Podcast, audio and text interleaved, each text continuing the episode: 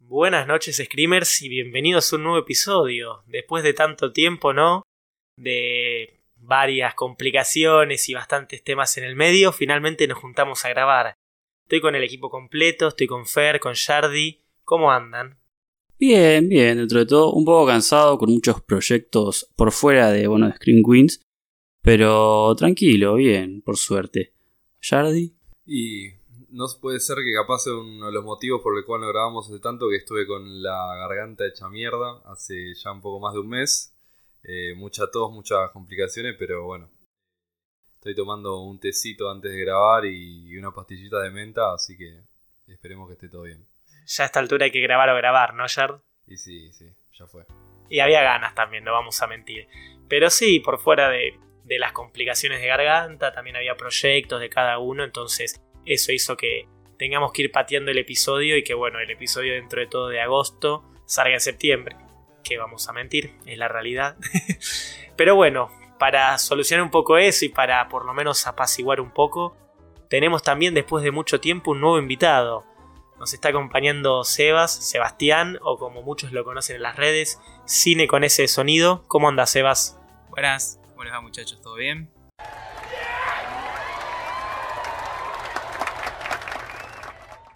Todo bárbaro, perdón, tengo que preguntar, ¿preferís que te digamos Sebas? ¿Cómo preferís que nos manejemos en el episodio de hoy? Eh, sí, Seba. Seba sin S al final. Perfecto, Sebas sin S. No, la S está en el coso de Instagram. Claro, la S está en el arroba. Claro, ah, directamente la dejo ahí. Perfecto. Bueno, es un episodio muy especial, no solo porque tenemos un invitado después de tanto tiempo, sino porque es un episodio que veníamos pateando hace cuánto, más de un año. Más. Un año y medio. Sí, desde marzo, desde el año, desde el año pasado.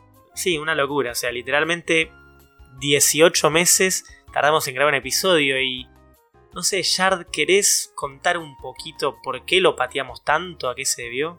Y sí, eh, era un episodio que, que nada, en un momento de- del verano eh, del 2019-2020 dijimos, che, está lleno de pelis que, tratan sobre, no sé, los sentidos. Y dijimos, sale a Quiet Place 2 en marzo 2020, la vida va a ser como siempre, nuestra vida va a ser feliz y, y todo va a haber lleno de arcoíris y colores. Y vino la pandemia y nada, medio que se desbalanceó un poco, no se estrenó Quiet Place y tuvimos que esperar hasta que salga en el cine para poder aprovechar el impulso, viste, de hablar de algo en el momento indicado. Claro, en papel no solo era el impulso, sino que en marzo todos decían como no, se estrena en agosto, viste, más o menos. Entonces era como, bueno, lo hacemos en agosto, que vaya acorde al estreno. Y se pateó desde agosto, se pateó diciembre, se pateó el 2021 y así sucesivamente. Hasta mitad del 2021, donde finalmente se estrenó y la pudimos ver en cines. Pero veníamos diciendo, ¿no, Fer? Desde que, bueno, fuimos a ver la 1 eh, al cine, todo el equipo, es más, mucha más gente había ido pero como que había como un fenómeno con A Quiet Place, como bien dijo Jardy, salieron muchas películas relacionadas con esa idea, ¿no? Y yo creo que, bueno, son esas películas bizarras que marcan como una especie de... ¿Cómo, cómo decirlo? Como que marcan la nueva moda y empiezan a aparecer cosas en Netflix que decís, bueno, ok, traten de no copiarse mucho, pero, pero sí, él ciertamente marcó algo y eso habla muy bien de esa película. Por más que Jardy, bueno, tenga sus opiniones al respecto, porque dice que, bueno, la compara con, cosas extrañas y cosas que no le copan tanto, pero inevitablemente, innegablemente es una gran película y, y bueno, por eso estamos hoy acá. Exactamente, por eso estamos hoy acá y por eso trajimos a un gran invitado. Seba, Cine con ese sonido en en Instagram. ¿Querés presentarte no solo frente a nosotros, sino frente a todos los oyentes? Contar un poquito de vos, de la cuenta que creaste. ¿Cómo fue que justamente por, por tu cuenta que nos pusimos en contacto? Eh, bueno, intentaré ser breve. Yo soy sonidista en audiovisual y me di cuenta que no había tanto, tantos videos, análisis sobre sonido de- en el cine y sí muchos sobre guion, sobre imagen y sobre, sobre diferentes otros temas. Y un día decidí empezar a hacer eh, análisis sobre las películas. Y bueno, claramente A Quiet Place es una película que tenés para analizar un rato largo. Yo también, por suerte, la pude ir a ver al cine. Y me acuerdo, tengo un gran recuerdo de que ni bien entré al cine, entré tarde. O sea, la película ya estaba empezada, entré con un amigo. Y nos habían dado los pochoclos y todo muy duro. Y la película es muy silenciosa. Entonces estuvimos como 30 minutos sin comer porque no queríamos sacar los pochoclos porque nadie hablaba en el cine. Lo cual eh, eso aplaudo y me gusta que se respete. Totalmente, la verdad que te, te provoca, te genera el hecho de no querer vos mismo en la sala no hacer ningún ruido. Creo que también en nuestro caso cuando la fuimos a ver ninguno estaba comiendo o no podía comer de, de la situación que atravesaba la película, obviamente. No podíamos hacer chistes tampoco. era, era, una situación incómoda para mí, la verdad. Estábamos atrapados, vamos a reconocer. Pero bueno, sí, nosotros te, te, empezamos a seguir temprano también bajo la propuesta que, que vos traías, justamente como bien decís, no hay tantas cuentas en Instagram, una plataforma tan visual sobre sonido, y de repente vimos una cuenta donde se hacían análisis y todo, hay un excelente análisis de la introducción de Baby Driver que, bueno, te lo vengo destacando cada vez que nos juntamos a charlar. Pero bueno, también obviamente hablaste de varias películas de terror como Blair Witch, justamente hiciste todo un par de eh, análisis sobre A Quiet Place, más vale, eh, y sobre, no sé, el silencio como personaje y su importancia. Entonces dijimos, para un episodio así, claramente lo tenemos que traer. Ya habíamos empezado a conversar previamente y bueno, y cuando nos aceptaste la invitación fue bárbaro sí, agradezco mucho que me, hayan invitado eh, y nada, me gustó mucho estar acá también. Excelente, bueno, entonces es un buen momento para empezar con todo. Ya contamos un poquito el fenómeno. Eh, ya existían previamente al 2018 películas sobre los sentidos y la importancia de ellos en las películas de terror. Pero justamente A Quiet Place marcó como un fenómeno, usemos esa palabra, y salieron varias películas después de eso o durante esos años relacionadas con eso, con la idea de la sordera o la ceguera justamente como principales sentidos. Pero bueno, eso nos llevó a preguntar y hacer este episodio que es ¿qué onda con los cinco sentidos? ¿Cómo se relacionan con el terror? De manera argumental, obviamente. Claramente se puede hablar y Seba va a ser un experto en todo este tema de la parte del sonido como eh, elemento dentro de la película. Pero al hablar de, eh, de la parte argumental, de la trama, ¿Cuánto se puede mencionar o relacionar con los sentidos? Con el tacto, con el olfato, con la vista obviamente y con el oído. Más el gusto obviamente. Eso nos trajo a debatir en este episodio que tenemos planeado desde marzo. Eh, creo que la primera pregunta que tenemos que hacer y tener a la mesa es ¿Hay una película de terror para cada sentido? ¿Existe la verdad como el terror pudo cubrir los cinco sentidos argumentalmente hablando? Bueno, es una pregunta complicada esa porque depende cómo lo mires. Porque obviamente que el cine 5D, donde te tiran olores y, y agüita y, te hacen sentir cosas, todavía no existe. O si existe es más un como una experiencia medio de circo y no tanto una experiencia como para ir a, a disfrutar una película. Entonces también lo podés pensar como, bueno, o sea, si dentro del argumento está implícito el tema de eh, exponer el sentido de los personajes y todo y hacértelo sentir de una manera como como por ejemplo, no sé, eh, te hacen como comer algo horrible, bueno, al personaje le hacen comer algo horrible y vos sentís como el gusto de alguna manera. Es un poco difícil sentir los tres esos sentidos que te faltan a través de algo que es solo audiovisual. Entonces, no lo creo, sinceramente, no lo creo. No, no, he's got a point. Bueno, Fer, la verdad que trajo ya la respuesta contundente. Jardi, ¿de tu lado estás de acuerdo con Fer o querés traer quilombo a la mesa como todos estamos esperando? Y siempre hay que relativizar un poco todo. Obviamente que el cine es una experiencia principalmente audiovisual y, es verdad que, hay veces que están los showcitos donde te tiran un olorcito del asiento o algo, pero que nada, nunca se puede experimentar en un sentido como de primera persona eso. Sin embargo, a veces eh, los sentidos justamente de hacer algo tan primario y es en nuestra manera el sentido en el que nos relacionamos con el mundo, nuestras experiencias, siempre una película eh, puede remitirte y explorar distintos sentidos eh, y hacerte de alguna manera pensar en qué estás, en cómo se sentiría lo que estás viendo. Y a partir de la imaginación medio que te conecta con, cosas asquerosas como justamente si estás viendo que alguien está, no sé, comiendo caca como en saló, eh, de alguna manera te da asco, aunque sabes que es chocolate con mermelada en el prop. Claro. Antes de entrar obviamente en cada sentido y tratar de descubrir si tenemos una película para cada uno, como yo no la respuesta, yo creo lo mismo. O sea, argumentalmente hablando, quizás no tenemos como justamente películas tanto a ver, quizás la parte de, eh, visual y auditiva son las principales, o sea, tenemos películas justamente sobre gente sorda o sobre gente ciega y relacionándose en un mundo o en una trama de terror, y quizás los otros tres sentidos es más difícil, pero yo siento que quizás rebuscándonos un poquito, incluso tirándonos un poco de los pelos, no voy a mentir, estirando un poco la percepción de la idea del sentido, se encuentra que argumentalmente hablando el hecho, no sé, del gusto, del olfato o del tacto, de alguna manera relacionados con una trama de terror. Seba, ¿querés traer vos tu opinión acá? ¿De qué lado estás?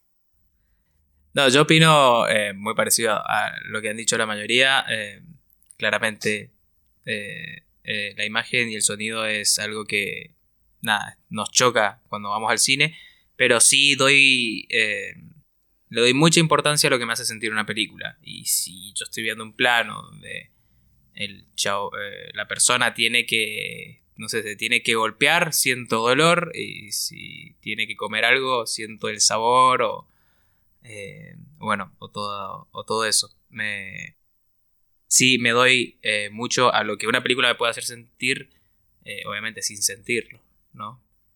Totalmente. Eh, bueno, empecemos entonces a, meternos como en las carpetas de terror, buceemos en eso. Obviamente vamos a descartar rápido las fáciles. A ver, visualmente hablando tenemos películas de terror donde hay un personaje ciego o donde la trama de la ceguera viene primero a la cabeza. Es más, ahora con los estrenos que hubo ahora, podemos hablar de No Respire justamente, ¿no? Sí, inclusive a Quiet Place, porque los, los bichos son ciegos. Y es una parte fundamental de toda la, de todo lo que pasa. Claro. Totalmente, bajo la idea justamente quizás audiovisual, el hecho de cómo se van de la mano el oído y la vista en A Quiet Play justamente mientras que tenemos al personaje sordo eh, de la hija de la familia, eh, que no me acuerdo era el nombre del personaje en sí, pero justamente siendo ella sorda, los monstruos, o sea, la parte como enemiga dentro de la trama, son ciegos. Pero trayéndolo justamente a quizás algo más rutinario, en No Respires, que ahora justo estamos hablando, que salió la secuela, eh, y por fuera de todo lo que la secuela quiere traer o cambiar, en la primera parte tenemos al dueño de la casa dentro de este Home Invasion que es ciego. Entonces justamente de la misma manera se juega tanto con la idea de visual de lo que el personaje puede ver y que no los está viendo, pero al mismo tiempo se relaciona con los otros sentidos. Creo que eso es algo que incluso no mencionamos tanto al preparar el episodio, pero está relacionado, o sea, el personaje es ciego, pero de la misma manera involucra tanto la parte auditiva en todo eso y la parte del tacto. O sea, vemos al viejo yendo así, golpeando las paredes y escuchando a ver el mínimo sonido de algo que no sea su ruido, ¿no? Sí, incluso eh, en cuanto a lo narrativo, por ejemplo, esa película tiene algo, bueno, The Quiet Place tiene lo mismo y, y la mayoría de las películas que usan un sentido siempre tienen esto que voy a nombrar, que es que el, no respires. Eh, para mí una de las mejores escenas es cuando el viejo apaga la luz y todos son ciegos, digamos. A mí me pareció un, gran acierto, digamos. Que, les grita como ahora están como yo. Claro, Eso, e, explícitamente lo dice, ahora están como yo, algo así. Sí, quizás no hubiese estado bueno que lo grite tanto porque era obvio, ¿no? Le saca todo el simbolismo. Se, entendió, claro, se entendió. Pero me parece muy, eh, muy atinado que, que usen, eh, digamos, el recurso ese, ¿no? Porque también te expone, o sea, te expone el, digamos, la temática de la película, ¿entendés? Vos estás luchando contra alguien ciego y te, la película te lo hace, te lo tira en la cara más aún en esta escena. Te dice, bueno, ok, ahora no vas a ver nada. Y si bien el efecto este de que, de que es como esas cámaras, me parece, nocturnas, te deja ver un poquito, eh, no es tan, o sea, no es que vemos todo el tiempo claramente cuando está con la luz apagada. Claro, como que trata de poner al espectador un poco en el lugar de, los personajes principales y ponerlo justamente al nivel del ciego. Claro, ¿qué es lo que, qué es lo que hace Quiet Place? O sea, bueno, me imagino que vamos a ir y volver, pero A Quiet Place es, es eso, ¿no? Todo el tiempo plano presenta a los personajes, la primera escena, la, gran escena que empieza Quiet Place, presenta a los personajes y cuando presenta a la, a la niña, eh, silencio forzado y pum, te baja todo, te deja un grave y, entonces ahí el espectador le dice, ¿entendés? Vos ahora vas a escuchar como escucha ella. Y me parece que eh, No Respires pasa exactamente lo mismo. Vos ahora vas a ver el espectador, ¿no? Más que narrativamente funciona, pero el espectador también se encuentra en esa situación y te pone nervioso justamente eso. Perdón, te hago una consulta de curioso eh, para desviarnos un poco. ¿Vos crees que la primera escena de Quiet Place, la 1, la de la nave espacial, es una buena escena? Porque hay mucha gente que le está tirando con todo a esa, a esa parte. Y no sé, es como que está súper polarizado las opiniones y quería saber qué opinabas vos, porque sé que es algo que trae mucho debate. No, no, a mí, a mí esa escena me gustó mucho.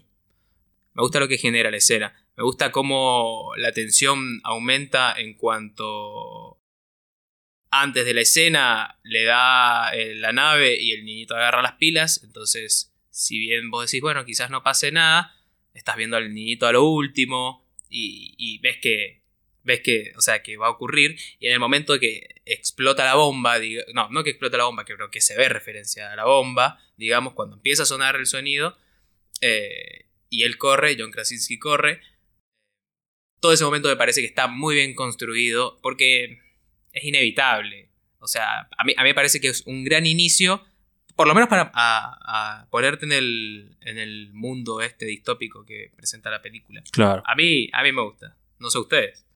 Eh, bueno, por algo la elegimos como película el mes y obviamente ahora vamos, como bien dijiste, ir y de vuelta con esta peli como emblema de todo este episodio.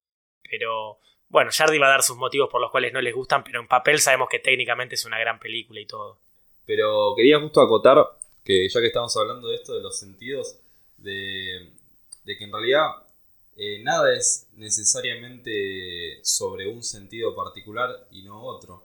Justamente en Beardbox eh, o en Don't Breed, justamente al haber este handicap visual de no poder ver, no poder ver la escena del modo que se ve normalmente, se exacerban, o sea, o se, se de alguna manera se potencian otros sentidos como lo auditivo, eh, y de alguna manera está esta contraposición. En A Quiet Place los monstruos no pueden ver, pero escuchan. Ella puede ver y tiene todos sus otros sentidos servidos, menos el poder escuchar.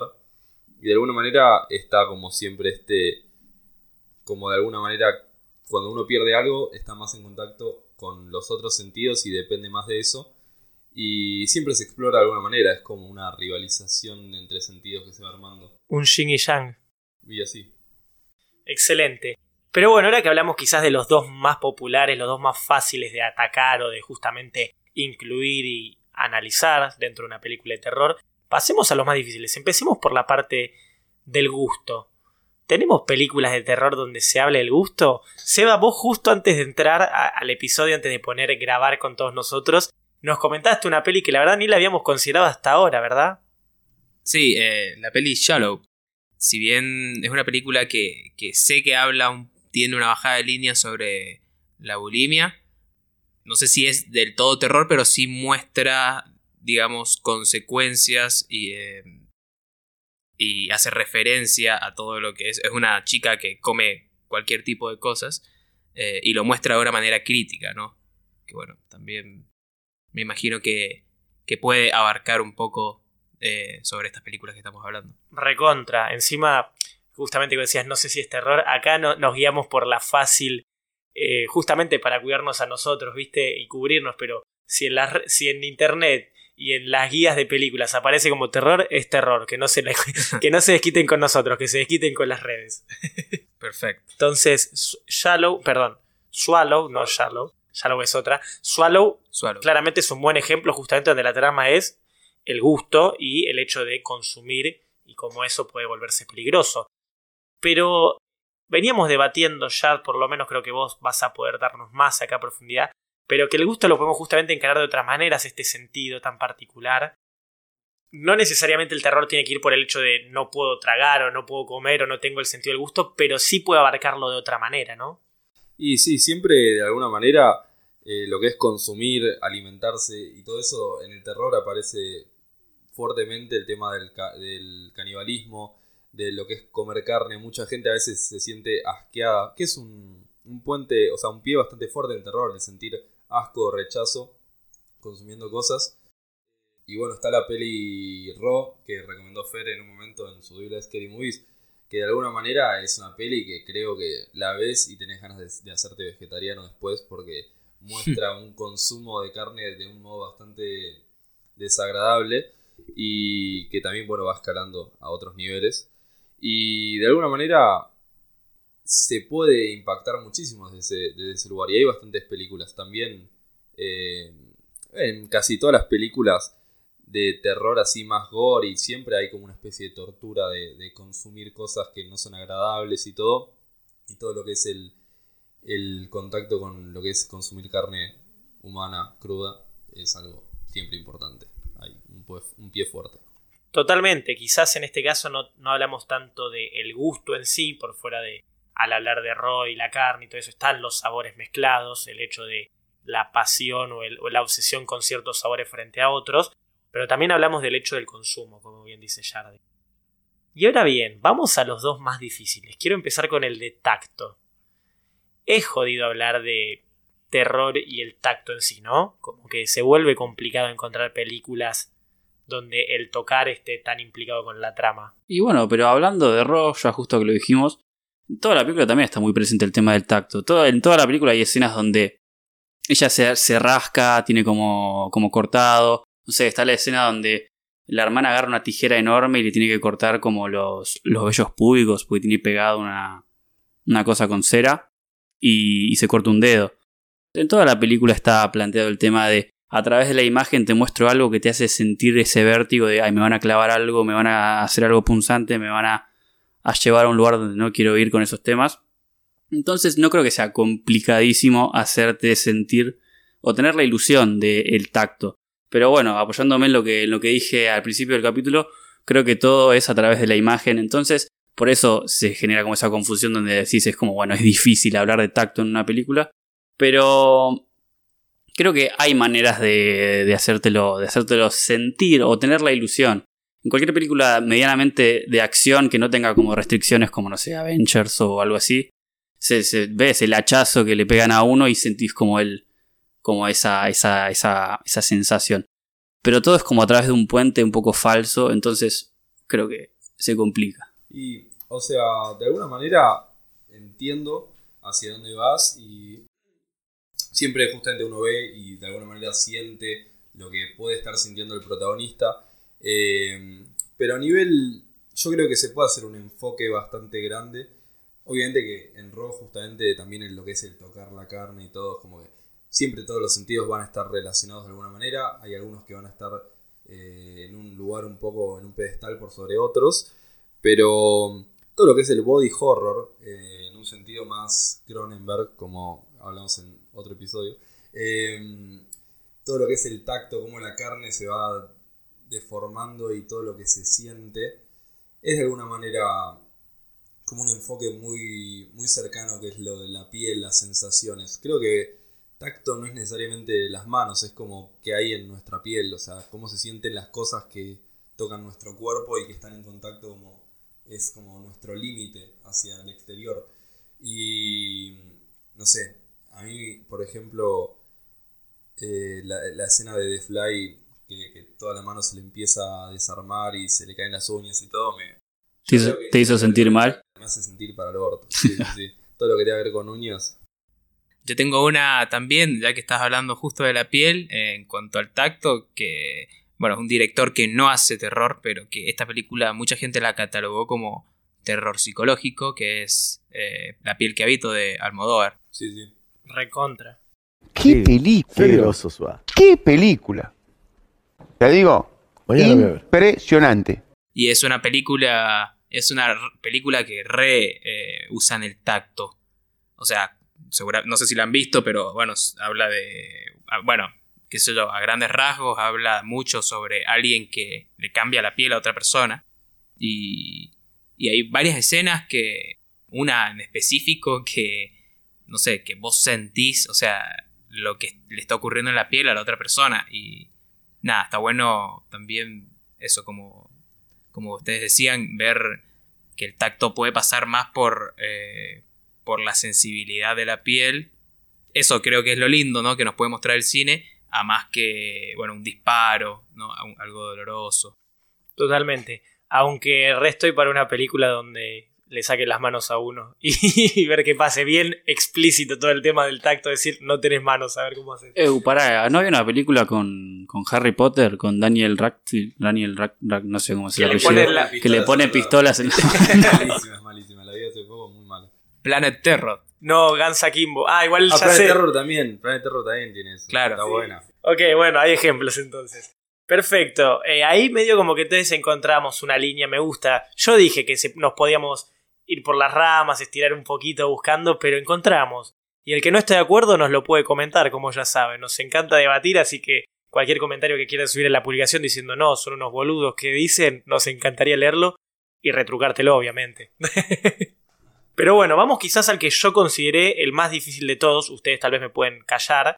Pero, ¿qué onda el olfato? Creo que es de los más complicados para encontrar en terror algo que hable sobre el olfato, ¿no?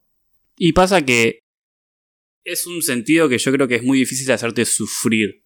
¿no? O sea, llevarte a ese punto donde realmente enfatizas con el personaje y donde, bueno, la situación llega a un punto límite donde vos como que enfatizás y, bueno, te sentís en la situación, ¿no?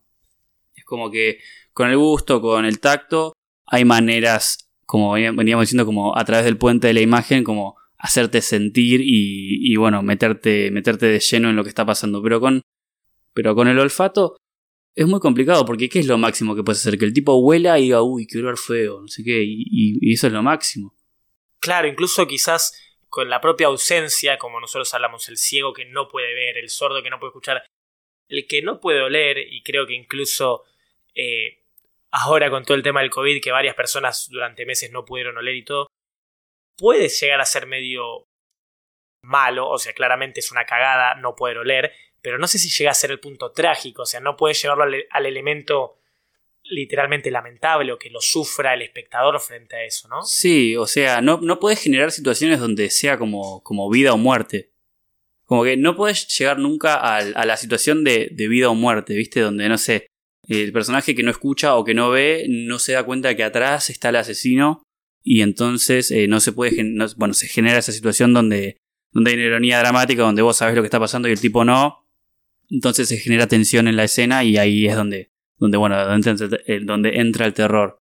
Con el olfato, ¿qué puedes hacer? ¿Qué? ¿No huelo que está atrás mío algo? ¿No lo huelo? ¿No lo puedo ver? ¿Cómo mostras eso en una imagen? Y sí, capaz hay un monstruo que en el plot te explican que tienen un olor desagradable y un chabón tiene COVID y él no puede darse cuenta que el monstruo está cerca porque no huele. Y pero hay, hay Patente pendiente. Patente pendiente. Y, pero no sé, no, no sé, o sea, creo que hay maneras más, eh, ¿cómo decirlo? Menos agarrada de los pelos de hacerla. Entonces, y yo no creo que esa escena tenga el mismo impacto que la propia vista o el propio, la propia audición. No, o sea, siempre están acompañadas eh, entre sí, pero bueno, también el olfato está muy relacionado con el gusto particularmente. Eh, como que justamente perder el olfato de alguna manera, tu gusto se, se decrece bastante. Pero bueno, qué sé yo, si queremos tirar cosas de los pelos, hay como esta cuestión, bueno, olfato asociado a lo que es respirar. Hay películas como The Happening de Shyamalan, que no me encanta, pero que bueno, es gente que al eh, estar expuesto a cierto aroma, a cierto eh, químico en el aire, empieza a tener, eh, no sé, actitudes suicidas. Ahí creo que está Scent, que también tiene eso de respirar, oler y cuando sentís algo te volvés un zombie. Como esto de cómo el olor de alguna manera puede eh, hacer que alguien se vuelva de alguna manera... Es como el primer sentido, creo que son los sentidos más primarios y te hace volverte un animal capaz. Y está esta película como Perfume, que es... Buenísimo. Es buena, es muy buena. No, es, no termina de ser de terror, pero de alguna manera el olor, eh, la obsesión, el, el fijamiento que hay con el olor hace que la otra persona empiece a comportarse de una manera que puede resultar en actos de terror y que uno es el drive, es como el impulso que lo, que lo mueve hacia eso. Claro, o sea, sí, pero eh, sería como, si bien tenés razón y realmente comparto, creo que es más como algo propio de la historia y no tanto un, motor de, de accionar, ¿entendés? Porque todo bien, ponemos el perfume, por ejemplo, que si bien no es tanto de terror, que es una película que a mí me encanta, está en el top 5. Es un thriller, sí, es más como poético, pero, pero sí, realmente sí. Imaginemos la situación, no sé, que está la hija de, de Severus Snape, ¿cómo se llama el actor? Eh, Alan, Rickman, que se va al laberinto, ¿viste? Que en una escena se va a un laberinto con, con sus amigos a la noche eh, ahí en su mansión, uno de esos laberintos de, plantas, ¿viste? De, esos arbustos cuadrados, y está el asesino ahí, el, chico que hace los perfumes. Y hay una situación de tensión ahí donde aparece el terror. Pero el, olfato ahí nunca está metido. Nunca está como, bueno, ahora siento olor y entonces algo malo va a pasar y eso me genera tensión. Por eso me cuesta mucho asociarlo a, a bueno, a, al accionar, ¿entendés? Siento que sin la imagen es muy difícil hacerte realmente sentir. Well, I guess this is a case where we'll have to agree to disagree. I don't agree to that. Neither do I.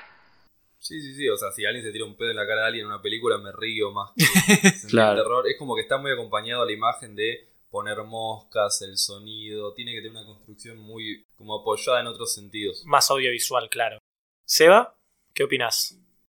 Sí, opino que el cine no es eh, claramente el arte que nos puede hacer entender el, el olor. ¿no? Qué, diferente sería ir a ver una obra de teatro o, esas, esas, obras eh, de teatro que son más interactivas, que puedes recorrer una casa, por ejemplo. Y bueno, ahí ya viviéndolo, eh, el olor pasa a tener un papel totalmente fundamental. Sí, igual entiendo a lo que se refiere Fer de toda la construcción audiovisual que tiene que haber. Pero yo creo que si nos vamos al primer elemento que, que inauguró este episodio, que era más la trama, puede ir algo, o sea, tal vez no existe todavía, pero se puede crear, como bien dice Jardy, la idea de como un monstruo que vaya por el lado del olfato y de los aromas. Es verdad que quizás no genera en el sentido del espectador lo mismo, pero bueno, para eso tenemos, qué sé yo, lo de lo de los parques de diversiones de Disney, de Orlando, que no sé, no estaba lo de Shrek que te tiraban aromas. Sí, el de Stitch también. El de Stitch, por eso. Para eso es verdad que quizás es otro formato de entretenimiento, o, cuando salgan de alguna vez los cines 4D que querían incluir aromas, que al final no sé si se animaron o no, no sé qué tan buena idea es eso. Pero, o sea, como que existe otro tipo de formato audiovisual para eso, pero dentro de lo que cine respecta, quizás en la trama se puede llegar a incluir hasta cierto punto. También existen como estos menús, viste, estas cosas que están haciendo mucho de comer la comida de esta película o experimentar los gustos que ciertas personas traen en las películas. Claro, ok, bueno, ahí, ahí nos estamos justamente expandiendo la idea del cine, de ver una película con nuevas fronteras, ¿viste? Rompiendo. Que me encanta, me encanta que el debate haya pasado. Nunca me imaginé que pasar de los sentidos a hablar de las expansiones y las limitaciones del propio cine. Pero es reposible. Yo creo que en sentido de trama es, se puede llegar a eso. Tal vez no existe ahora, o sea, ahora buscando en internet mientras estamos hablando, parece que hay una película llamada Scent que es como el olfato es un dispositivo dentro de la trama, que es como el olfato propaga una, una especie de plaga. O sea que la olés y te convertís, ¿viste? Obviamente no la vi, esa simplemente la busqué y la encontré. Pero yo creo que se puede llegar a traer la trama. Ahora, llevarlo a los espectadores, como vos bien decís, Fer, es complicado. Y quizás dentro de los formatos y parámetros del cine convencional todavía no se llegó a eso. Pero bueno, ¿qué piensan ustedes? ¿Qué piensa el espectador? Perdón, el espectador, ya me metí mucho en el cine. ¿Qué piensa el oyente, no? Eh, igual quería, quería sumar eh, una cosa nueva al debate, porque siempre, siempre se habla del. No necesariamente el sexto sentido, porque obviamente que eso se puede implicar en mil boludeces. Vean la de Shyamalan, que no es tan buena, pero bueno. Ojo, eh, para mí. Yo lo quiero, lo quiero a Shyamalan al principio, yo no lo quiero más. Ah, pero esa, perdón, esa película eh, fue, dio que hablar, mucho. Sí, en su momento, en su momento un montón. A mí me gustó incluso, me gustó. Sí, para, para mí sí, para mí fue un antes y un después de entender un gran giro argumental. Para mí, para mí en el cine sí, sí hizo algo. Los plot twists. No digo que es la mejor, para nada. Ajá, no digo que es la mejor, pero sí para mí hizo algo. un director bastante polémico pero también el hecho como no solo de hablar del, seis, del sexto sentido, sino como de lo que es la privación de los sentidos, como en, viste, no sé, que justo creo que Stranger Things puso un poco de moda esto de los tanques de privación de sentidos y todas estas teorías conspirativas de los 60 de Estados Unidos, En mismo la película de terror Get Out, en un momento hay como el, personaje justamente queda privado de sus sentidos y de alguna manera encerrado en una prisión mental. Y justamente lo que es el transmitir, el, también es un elemento de terror, el de nada pensar que todos tus sentidos están anulados. Realmente estás en el estado más vulnerable y únicamente en un lugar mental. Estás abstraído de tu tacto, tu olfato, tu vista, tu eh, audición, todo. Me gusta porque pensé que ibas a hablar como justamente al hablar de Shyamalan de como de cuál es el sexto sentido y todo eso. El sexto sentido es el amor. no, pero por fuera de todo el, chiste y el debate que... De ver muertos. ¿Cómo? De ver muertos. Eh, pero en vez del, debate eso, diste la vuelta y hablamos de la privación total de los sentidos y creo que eso sí puede llegar a ser el terror más absoluto, ¿no? Ojo, hay una película, eh, no me acuerdo ahora, creo que se llama Bajo Anestesia o Sin Anestesia. Ah. La de... Sí, la, tipo que que le ponen la anestesia, pero él sigue sintiendo y le hace una operación. Que está Jessica Alba. Ajá. Muy buena. Eh, sí, bueno, nunca la vi, nunca la vi, pero bueno, qué sé yo. Eh, ¿Viste? A, veces sacas películas de ahí que sabes cuál es la trama y, y las pones, las llamas. No, no te haces una idea. no, pero sí, te reentiendo. Ahí justamente la idea de los sentidos es como que pasa un plano más mental, justamente que él no puede, o sea, no es que siente pero escucha, pero al mismo tiempo no actúan. Y es interesante, es como un limbo dentro de todo eso. Sí, sí. Y no sé, la verdad que fuimos pasando por todos los sentidos, me parece que hemos sido bastante. Al que no le gusta nos puede comentar, como bien decimos, qué opina la gente, este debate que tuvimos sobre el olfato, quizás el sentido más difícil de replicar en el cine. Pero bueno, yo quiero ir a la pregunta más pochoclera de todas, que cada... Yo tengo una pregunta para los espectadores. ¿Cuál es el sexto sentido? debate abierto. Debate abierto, debate abierto y que lo dejen en los comentarios. Me gusta, me gusta. ¿Cuál es el sexto sentido? Que la gente comente. Pero yo le quiero preguntar acá a los miembros de este episodio, a, todos los participantes, la pregunta más pochoclera de todas, que es ¿qué sentido preferís perder y qué sentido no preferís perder? O sea, en una, estás en una película de terror. ¿Con cuál lo descartás al toque? No vamos a contar olfato porque ya veo claramente que todos acaban de decir el olfato. De los otros cuatro, ¿cuál preferís perder en una película de terror y cuál sí o sí? Yo creo que todos, o sea, voy a empezar yo respondiendo y creo que eso se va a expandir a todos, pero quiero ver a ver si alguno me sorprende. Eh, yo prefiero perder incluso el, el, oído antes que la vista. Yo siento que una película de terror puede llegar a ser esencial por fuera de lo que a Quiet Place me quiere demostrar. Pero no respires. Perdóname, ¿esto es entre oído y vista o.? No, tal vez me puedes sorprender y decir yo no quiero perder el, gusto, pero. ¿Y quién te dice? No sé. Depende de qué película. Claro, total, depende de, qué contexto, de qué tipo de monstruo nos está atacando, ¿no? Yo quiero que sepan que le hicimos esta pregunta a la gente y, y fue masivo. O sea, dimos justamente los sacamos el gusto cuando se lo preguntamos a la gente y dijimos cuál es el peor sentido para perder entre vista, olfato, tacto y oído. Y claramente los votos estuvo cabeza a cabeza entre vista y oído, pero terminó gastando vista como el peor sentido para perder. ¿Están de acuerdo o alguno me quiere sorprender y decir que prefiere perder otro? Y, o sea, es muy, muy conceptual lo que voy a decir.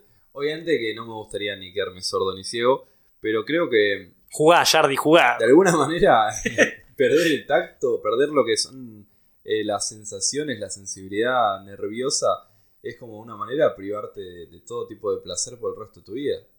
Eh, es, un, sentido muy, muy poco eh, estimado, evidentemente.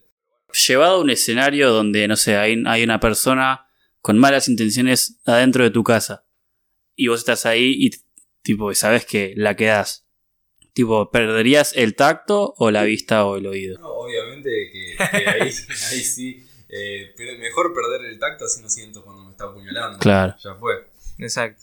Me gusta, me gusta Jardy que fue lo poético y de repente Fer le vino y le tiró todo. Dijo, no, espera, ¿qué preferís con un asesino? Es un visionario. es un visionario. Encima pensaba como en el futuro, tipo, él supera la peli de terror, el post. Eh, igual es cierto como me sorprende como cuando lo pregunté, incluso amigos por fuera, por fuera de haberlo hecho en el story, en Instagram y todo, y muchos inmediatamente cuando hablas de una película de terror asocian inmediatamente un asesino, un slasher, la típica, y hay un montón, justamente como Seba bien decía, depende del contexto de la película, ¿no? Increíblemente, eh, creo que preferiría perder eh, el oído. Porque una, una película mejora cuando un, alguien en la película no escucha. Entonces, si van a hacer una si yo voy a hacer una película, prefiero que, mejore la película de esa manera. bueno, me parece que ese es el pie ideal, porque vos me contaste que querías hablar un poco justamente de la, la sordera y el terror. Creo que justamente hablar de cómo mejora una película eh, al perder el oído. ¿Querés profundizar un poquito en esto? Sí, más que nada es un tema el cual le estoy dando muchas vueltas que yo intento llamarlo puntos de escucha. De hecho, yo tengo una teoría bastante elaborada. Viene de la mano de lo que es el punto de vista, que en la narrativa es desde dónde contamos una película, el punto de vista. Claro. Entonces, como yo intento todo pasarlo al sonido, pensé, bueno, ¿desde dónde escuchamos una película? La respuesta más fácil es desde el plano sonoro. El plano sonoro es como si tuviésemos un micrófono arriba de la cámara. Generalmente, el 80% de las veces en una película escuchamos eso. Como si un micrófono, como si la cámara tuviese un micrófono arriba y nosotros escuchamos. No es así, no se graba de esa manera. Pero ese es el plano sonoro y es lo que nosotros vemos. Decimos, ese sonido es verosímil para lo que nosotros estamos viendo. Claro, es como esto te pregunto, ver, vos decime, pero sería como un plano más omnipresente, ¿no? Como al mismo tiempo la cámara está desde un lugar donde ves todo, escuchas todo. Claro, y justamente de eso quiero eh, hablar, que es, me, pasó viendo una película argentina, se llama Los Sonámbulos de Paula eh, Hernández, creo, si no me equivoco, que el sonido lo hace Martín Grisnachi, un director de sonido que está a otro nivel. Hay una escena en la cual la película es protagonizada por Erika Rivas. Hay una escena en la cual Erika está revisando el celular de la hija, sola en su pieza y obviamente sin el permiso de la hija. Nosotros estamos viendo cómo ella revisa el celular, pero de fondo escuchamos que alguien está subiendo. Entonces sabemos que va a subir y que va a entrar a esa pieza, pero Erika, todo aparenta indicar que no escucha a esa persona que está subiendo entonces directamente abre la puerta a esa persona. No era la hija, pero. Pero a mí me despertó un chip. Me acuerdo que la fui a ver al cine y dije. Qué loco. Qué loco porque generalmente nosotros escuchamos todo lo que escucha la, protagonista, el protagonista de una película. Y, y este, este no fue el caso. O sea, directamente nosotros pudimos escuchar algo. A nosotros nos dieron información extra, el cual la protagonista no estaba teniendo. Y es ahí de donde estoy pensando los famosos puntos de escucha. Claro, te entiendo. O sea, eh, nos vamos cambiando como espectadores el punto desde quien escuchamos y a veces no se replica con lo mismo que escuchan los propios personajes de por sí. Creo que también hasta cierta manera llega a pasar en A Quiet Place, ¿no? Claro, justamente lo que hablábamos recién, de que la hija, al tener una discapacidad auditiva, no, nosotros, el plano sonoro de ella es ese mismo, eh, lo que ella no puede escuchar. O sea, nosotros, ese plano sonoro siempre pasa, aparte de que después, fíjense, siempre que muestran a la chica y ponen ese plano sonoro, están del lado que tiene el aparato. Eh, no sé cómo se llama, el aparato que, ellos tienen en el oído. siempre está de ese lado. Ajá, siempre están de ese lado y ponen. O sea, la imagen acompaña, obviamente, a esta idea. Y después tenés el otro plano sonoro que, que a mí es lo que yo aplaudo a Quiet Place, que es el cuidado del silencio y de los sonidos tan minuciosos. Porque, o sea, para mí lo que diferencia a Quiet Place es la temática, ¿no? O sea, hay películas que usan el silencio como algo estético, como puede ser, no sé, qué sé yo, Náufragos, por ejemplo. Eh, que, bueno, no tiene diálogos por el simple hecho de que el personaje, entonces no habla con nadie, más que con Wilson. Claro. O, o por ejemplo, la de los hermanos Cohen, No Country for Men, No es París para viejos. Sí, también. Peliculón. Peliculón, y es re silenciosa, una película re silenciosa, la música es muy bajita. No, creo que, eh, perdóname, creo que es una película que no tiene banda sonora. Tiene, pero es, pero a un nivel que, que lo ponen solo porque me parece que les que les dio cagazo. Para mí les dio cagazo no poner música. eh, re silenciosa, pero eso es estético. En esa película es estético. Acá es totalmente narrativo. En A Quiet Place es. El sonido es narrativo. ¿entendés? No hay sonido porque si lo hay, morís. Y me parece, cuando yo escuché esa premisa, dije, esta película va a ser una locura. A mí me va a gustar, dije. O sea, qué sé yo, bueno, estoy muy ligado a que me gusten las cosas que tienen una vuelta de tuerca en el sonido, ¿no? Y a Quiet Place la tuvo y a mí... Y fui a verla al cine y me levanté y aplaudí en los títulos. Tremendo. Bueno, y justo con esto que hablabas de los puntos de escucha y todo, creo que va relacionado de la mano con, con lo que decía Hitchcock, ¿no? Del suspenso, eh, de cómo la idea del suspenso surge a partir de lo que el público sabe mientras que el personaje ignora. Y quizás Hitchcock lo dijo desde un lado más que nada visual. Creo que hizo el ejemplo de la bomba, ¿no? De la bomba debajo de la mesa o la bomba en el. Sí, la bomba abajo de la mesa y que los personajes comiendo no, no saben que va a explotar. Exacto. Pero también se puede hacer no solo desde el lado visual y también desde el lado auditivo, como vos bien decís, un punto de vista como lo que decías de los sonámbulos, o un punto de escucha, mejor dicho, donde el espectador sabe o escucha lo que se viene mientras que el personaje no. Y a partir de eso es la generación más básica de suspenso, como bien dice Hitchcock. Sí, algo que también quería mencionar que me mostraban en la facultad, que en una película de, no me acuerdo si era de Buster Keaton o de Charles Chaplin, del cine mudo, que hay una escena donde el tipo está caminando por la vía del tren y de atrás viene el tren. Y el tren se reescucha porque hace un montón de ruido, pero en la película, al ser muda, te rompe las reglas del, del mundo real y el tipo no lo escucha y pasa a ser como como que en la diégesis de la película no existe el sonido del tren, cuando en realidad sí. Y, bueno, ahí se, crea como un suspenso que está bueno. O sea, si bien es cómico, eh, no deja de ser como llamativo que el tipo, bueno, no escucha el tren, pero porque en realidad no se escucharía nada. Entonces es como algo, algo que siempre me causó mucha gracia. Claro, muy, muy hermoso. En, en general, también lo que pasa con esto es justamente lo de, lo, lo de Quiet Place, para hablar de eso, es cómo de alguna manera el no tener eh, uno siempre está como apoyado y se apoya en justamente el conocimiento, lo que escuchan los personajes y todas esas cosas, y cuando deja de estar, de alguna manera te, descoloca y genera, no sé, como incomodidad. Eh, voy a tirar una cosa que va a quedar re de Gil, mal, pero bueno, voy a tirarla igual. Para tirarnos un poco de, flores a nosotros mismos, eh, está el corto que, hicimos que, que se llama Sorda que nada, es el corto que es, pueden bardearlo, pueden decir que está bueno, lo que sea, y no tiene sonido, y cada vez que gente que ha conocido, que, lo ve, me dice, che, me, sentí muy raro porque puse play y nada, no había sonido y te descoloca muchísimo, como de alguna manera la ausencia total de sonido en, un contenido que, aparece. Y, y no, no, o sea, simplemente lo empecé a reflexionar ahí y dije, che, es verdad, genera una sensación de incomodidad y lo empecé a ver también en películas como Quiet Place y a todo, como este recurso de, de la nada, la falta de sonido total, te desorienta un montón y te hace estar como mucho menos seguro a la hora de qué puede pasar, porque como no tenés una referencia de dónde vienen sonidos, estás mucho más vulnerable. Y solo tenés el recurso de que se ve en pantalla, pero no sabes ni. Eh, ¿Qué año salió? ¿Acaso Sorda fue parte del fenómeno A Quiet Place? un poco. Probablemente. Entonces hablemos de la película El mes ya que estamos, eh, que es un peliculón y ya venimos mencionando bastante. Yo quiero saber por qué Jardy lo detesta. O por qué no le gusta Quiet Place a diferencia de todo el resto del equipo.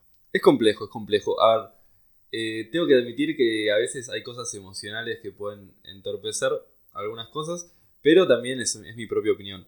Eh, mi, mejor amigo, eh, Manu, cada cosa que me ha recomendado él y me ha hablado bien, él tiendo a ya entrar un poco negativo a vivir la experiencia. y me habló mucho de Quiet Please porque justamente la fue a ver con ustedes en su momento, yo la vi unos años después. Y mm, no sé, es como que me, la, me la hypearon bastante, tengo que admitir. Me, me, crearon expectativas altísimas. Y a mí personalmente, algo que me pasa con el terror en general, eh, que lo hemos debatido siempre como esto de lo que es el miedo, la angustia, el terror en sí, que es como más el screamer. Y yo mucho lo que es el miedo concreto a un monstruo, no lo tengo ya. Y es como que sentí que desde justamente el principio de la primera escena, ya fui muy expuesto a contra qué se están enfrentando los personajes. No sentí que haya un misterio Perdón, por eso le hice la pregunta acá Seba. Porque el problema de esa escena del principio es que te muestran al monstruo al instante. Entonces te saca un poco la curiosidad. Y entonces eso es algo que mucha gente le recrimina a la película como un mal inicio. Porque si es un solo plano de 30 milésimas de segundo donde ves al bicho saltando así y que agarra al chiquito. Si ese plano lo sacas y solo ves como el, el que agarra al chiquito y se lo lleva, es como hubiera sido un poco más interesante ver contra qué estaban luchando. En cambio, como te lo muestran al toque, se pierde un poco y entiendo un poco lo que, lo que te pasa de que se pierde un poco la, la, intriga. Y pero, perdón, perdón. O sea, vos estás luchando contra, contra qué entonces en ese aspecto. Porque está, está bueno también eh, pensar que estás luchando contra el silencio, suponete. Que es, yo creo, lo que hace interesante la película, ¿no? Ellos intentan hacer todo lo posible para que no se escuche nada de lo que ellos dicen.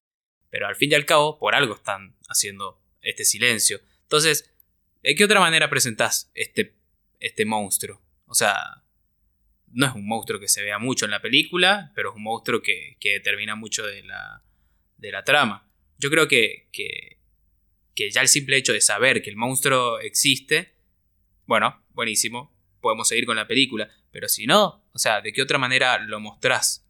Ya, ya, ya la, trama y, la idea está puesta. Que este monstruo te va a comer si va a hacer ruido. Pero bueno, eh, tan simple como decir, eh, no quiero ver al monstruo, para mí me, gusta porque no, no, se me hubiese ocurrido otra manera de, de mostrar el bicho, digamos. No, es que yo creo que de alguna manera es eso, tenés que justificar si ya estás arrancando de lleno y no hay un build-up previo. Eh, sí, estás en el mundo, ya pasó el apocalipsis, todo tiene sentido, tiene una lógica. Eh, nomás es una cuestión, creo, personal mía, de que hay gente que le puede gustar y gente que no. A mí me encantan los monstruos como conceptos, me gusta ver arte así de bichos deformes y todo, pero en las películas, si los veo demasiado expuestos, o los tomo como un elemento cómico o eh, capaz me generan un poco de indiferencia porque creo que como me gusta mucho el terror Lovecraftiano, siempre me va a gustar mucho más lo que me deje a mí espacio y lugar a la imaginación.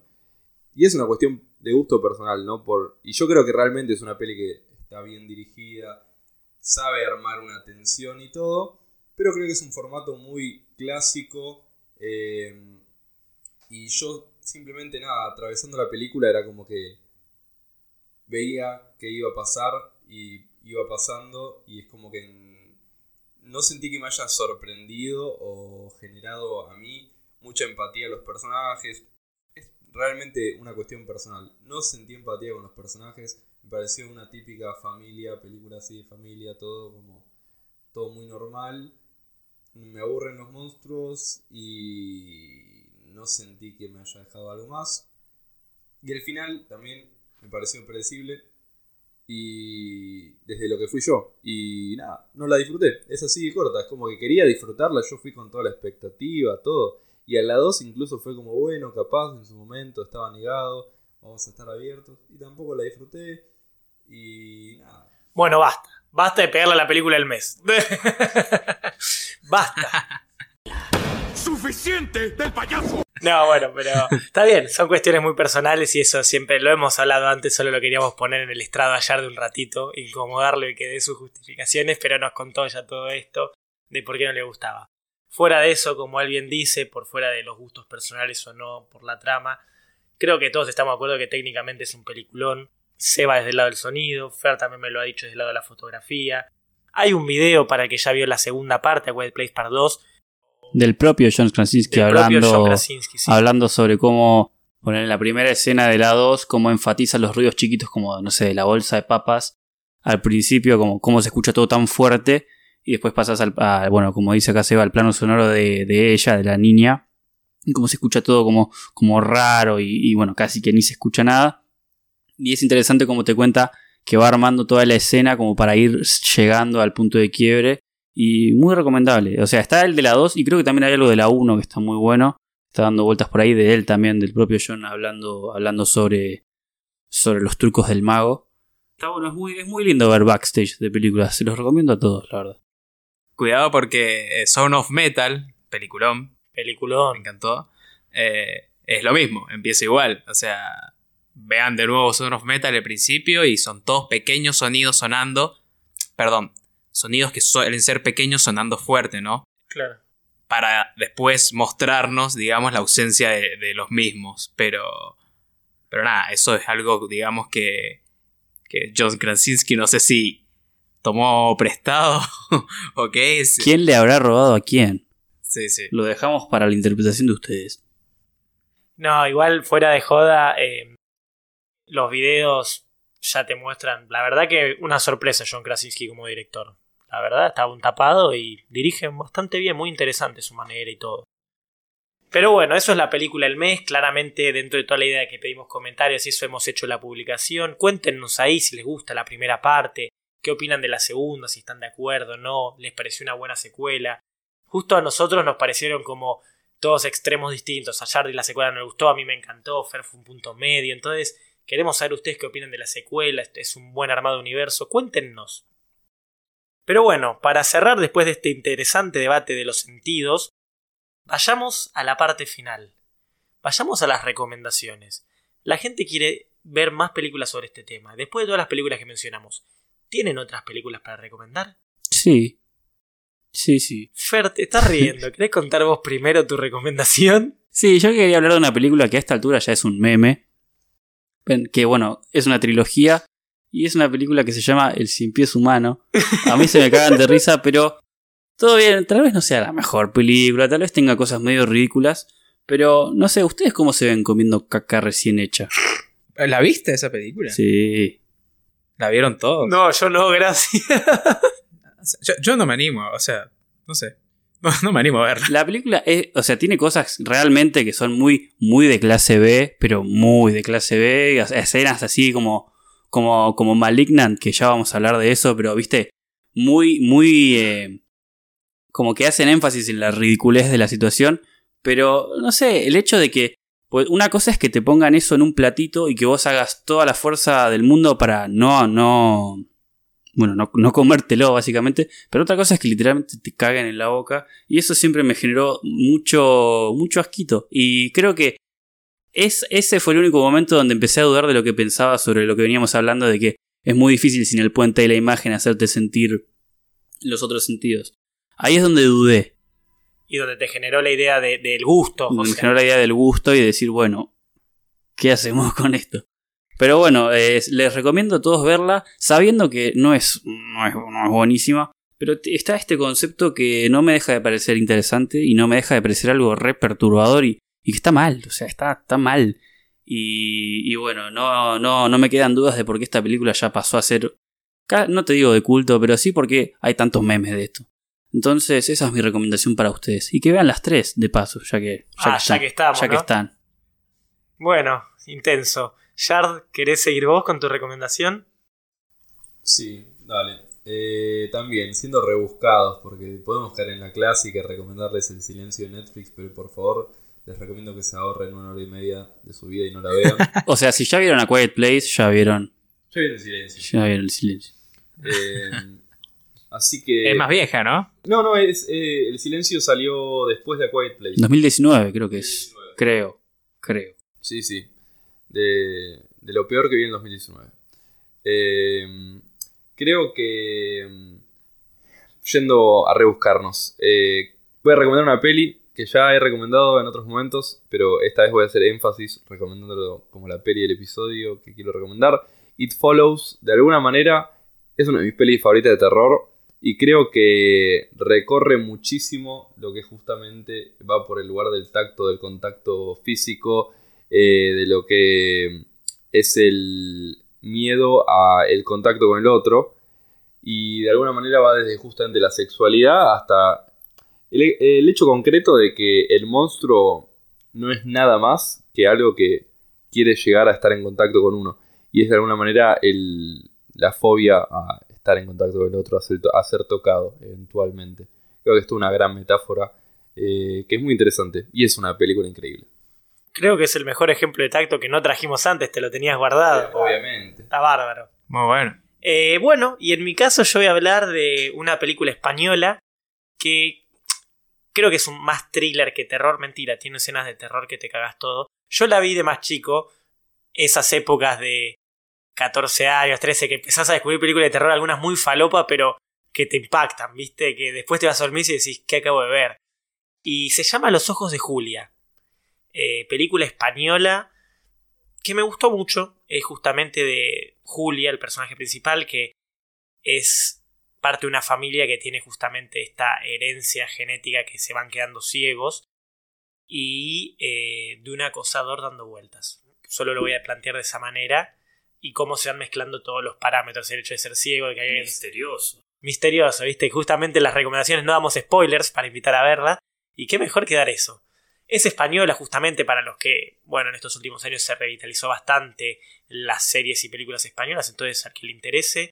Es una gran película, la verdad que tengo todavía el recuerdo de, la eh, temprana adolescencia donde me impactó, pero tenía buenas escenas, planteo justamente con esta idea de lo visual, con el hecho de, como bien decíamos con No Respires, de estar oscura justamente, el que no puede ver, entre un ciego y el que no puede ver y estar oscuras, de una manera más original, eh, que nada, voy a contar post grabar para, para que lo sepan.